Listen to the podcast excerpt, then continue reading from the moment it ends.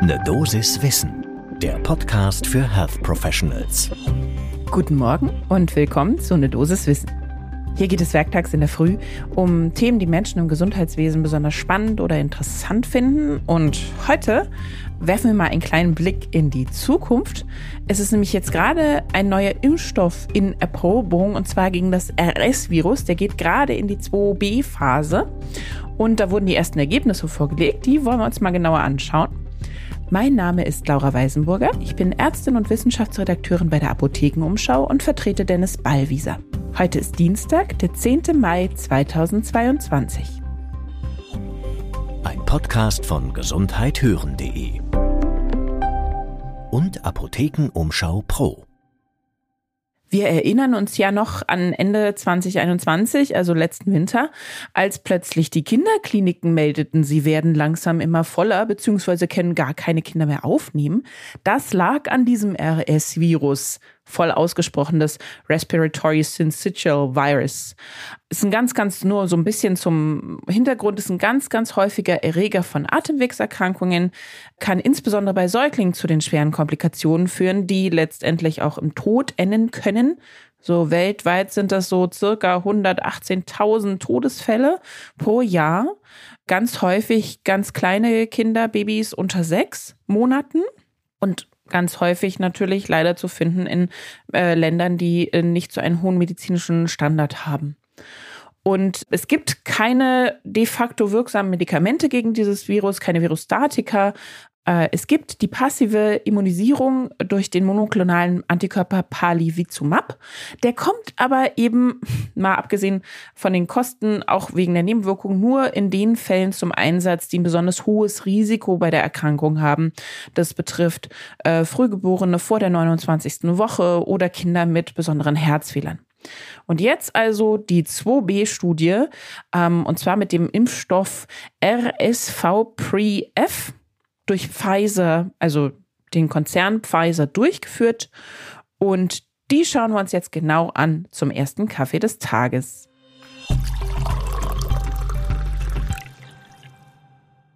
Nochmal ganz klar vorneweg, das ist eine Studie, die Pfizer selbst jetzt gerade durchführt. Der Impfstoff ist von Pfizer entwickelt. Da brauche ich jetzt nicht viel mehr zu sagen. Conflict of Interest in dem Sinne, ja, natürlich, klar, der ist da, da brauchen wir nicht überreden. Aber natürlich ist es auch immer häufig so, gerade wenn neue Stoffe entwickelt werden, dass es dann eben genau die Firmen, die sie entwickeln, auch die Studien durchführen dazu. Das heißt also, das ist eine sehr häufige Praxis Praxis, die wir da haben. Es wird weiterführende Studien geben müssen, bevor es überhaupt zu einer Zulassung kommt. Das ist ja eh ganz klar. Aber es ist spannend und deshalb besprechen wir das jetzt. Also der Impfstoff enthält das Pre-Fusion F-Protein. Deshalb eben auch dieser Pre-F-Name. Von der Oberfläche des RS-Virus. Und der soll dementsprechend dann eben die neutralisierenden Antikörper erzeugen. Geimpft werden die Mütter während der Schwangerschaft nach dem Nestschutzprinzip, sprich also Antikörperbildung in der Mutter selbst, dann Übertragung via die Plazenta und dann letztendlich Schutz der Neugeborenen vor der Infektion. Das hat auch schon bei zum Beispiel Keuchhusten, Pertussis äh, sehr gut funktioniert bis jetzt in der Vergangenheit. Also die Neugeborenen bilden sogar eine höhere Immunität als nach der eigenen Impfung. Also der Nestschutz der Mutter ist stärker ausgeprägt. So, jetzt also Phase 2b. Da läuft sie jetzt gerade die Studie. Veröffentlicht wurde so eine jetzt Art Vorabbericht im New England Journal of Medicine. Wie immer findet ihr alle Links und alle Quellen, die ich nenne, in den Show Notes dieser Folge. Untersucht wurde natürlich die Sicherheit, also kann ich den Impfstoff einfach so einer Schwangeren verabreichen und habe da keine schwerwiegenden Nebenwirkungen und letztendlich natürlich auch dann die Immunogenität, also äh, wirkt der am Ende überhaupt so, wie er soll. Insgesamt, ja, das ist auch noch nicht geschehen, sollen über 1000 Frauen mit RSV Pre-F geimpft werden, immer so zwischen der 24. und 36. Woche. Die Studie soll vor allen Dingen in den USA, Chile, Argentinien und Südafrika durchgeführt werden, also auch einigermaßen äh, vermischte Ethnien. Und in diese Zwischenauswertung, die jetzt veröffentlicht wurde, die bezieht sich auf die Daten von 406 Frauen und ihren 403 Neugeborenen, die alle aus den USA stammen. Das heißt also, da haben wir jetzt noch nicht dieses ganz länderübergreifende, aber das soll noch kommen. Äh, Studie war auch randomisiert, placebo kontrolliert. Wir hatten oder wir haben fünf Gruppen, die geimpft wurden. Ähm, nämlich einmal bekamen die Frauen ähm, eine IM-Injektion von 120 Mikrogramm Impfstoff, einmal 240 Mikrogramm Impfstoff. Also Frage nach, welche Dosis passt da besser. Und dann gab es noch einmal eine Gruppe, die hat mit Adjuvanz bekommen, in dem Falle Aluminiumhydroxid eine, die hat ohne Adjuvanz den Impfstoff bekommen und eine Placebo-Kontrollgruppe.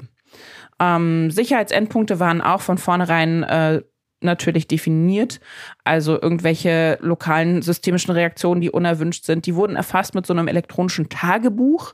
Vielleicht kennt es der, die ein oder andere noch äh, von der Corona-Impfung. Da konnte man sich ja auch SafeVac runterladen als App aufs Handy und das wurde dann regelmäßig abgefragt. Also ähnlich muss man sich das hier vorstellen.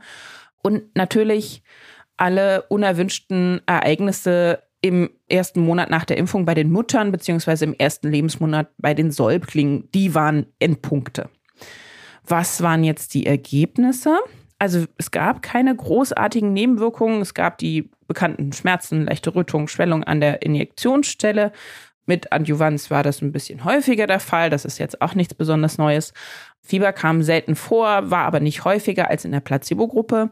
Auch die Neugeborenen zeigten keine besondere Auffälligkeiten. Das ist ja schon mal sehr gut.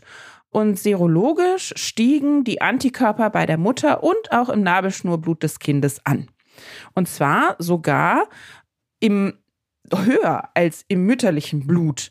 Äh, also im Nabelschnurblut äh, fanden sich äh, 1,4 bis 2,1 mal so viele Antikörper also dann in der Plazenta auch als im mütterlichen Blut. Was ist jetzt der nächste Schritt, der dann noch kommen wird? Wahrscheinlich dann eben die Phase 3 Studie. Da wird geplant, so um die 10.000 Schwangere zu rekrutieren und sich das dann nochmal genauer anzuschauen. Wir haben auch bei einer Expertin und einem Experten nachgefragt, natürlich, wie sie jetzt diese Studie sehen. Das ist einmal die äh, Dr. Tanja Brunnert, Kinder- und Jugendärztin in Göttingen und sie ist Pressesprecherin des Niedersächsischen Berufsbands der Kinder- und Jugendärzte. Und sie sagte, ja, also da müssen wir mal ganz genau gucken, wie sich das weiterentwickelt. Nestschutz, das kennen wir alles schon. Ähm, wichtig ist jetzt, was die Phase 3 bringt. Und dann haben wir noch gesprochen mit Tobias Tenenbaum. Er ist Chefarzt der Klinik für Kinder- und Jugendmedizin am Sana Klinikum Lichtenberg, was auch zur Charité gehört als Lehrkrankenhaus. Und er meinte auch, ja, das sieht schon ganz vielversprechend aus, zeigt auch eine gute Verträglichkeit. Wichtig ist natürlich aber, wirkt es denn bei den Neugeborenen wirklich? Also bauen die einen Schutz auf, finden sich nicht nur Antikörper, sondern schützen die sie auch? Das braucht noch mehr Studien, denn sonst brauchen wir da ja gar nicht impfen, wenn wir dann feststellen, naja, der Schutz ist aber nicht gegeben. Und was er auch sehr spannend finden würde, ist, wie viele Monate lang hält denn dann dieser Schutz an nach Geburt? Das war die große Dosis Wissen zum Impfprojekt von Pfizer zum RV-Virus heute. Mein Name ist Laura Weisenburger und vielleicht kennt ihr ja wen, den unser Podcast auch interessieren würde. Dann empfiehlt uns doch gern weiter oder teilt einfach diese Folge, das geht auch ganz schnell und einfach. Das würde uns nämlich unglaublich freuen. Ein Podcast von gesundheithören.de und Apothekenumschau Pro.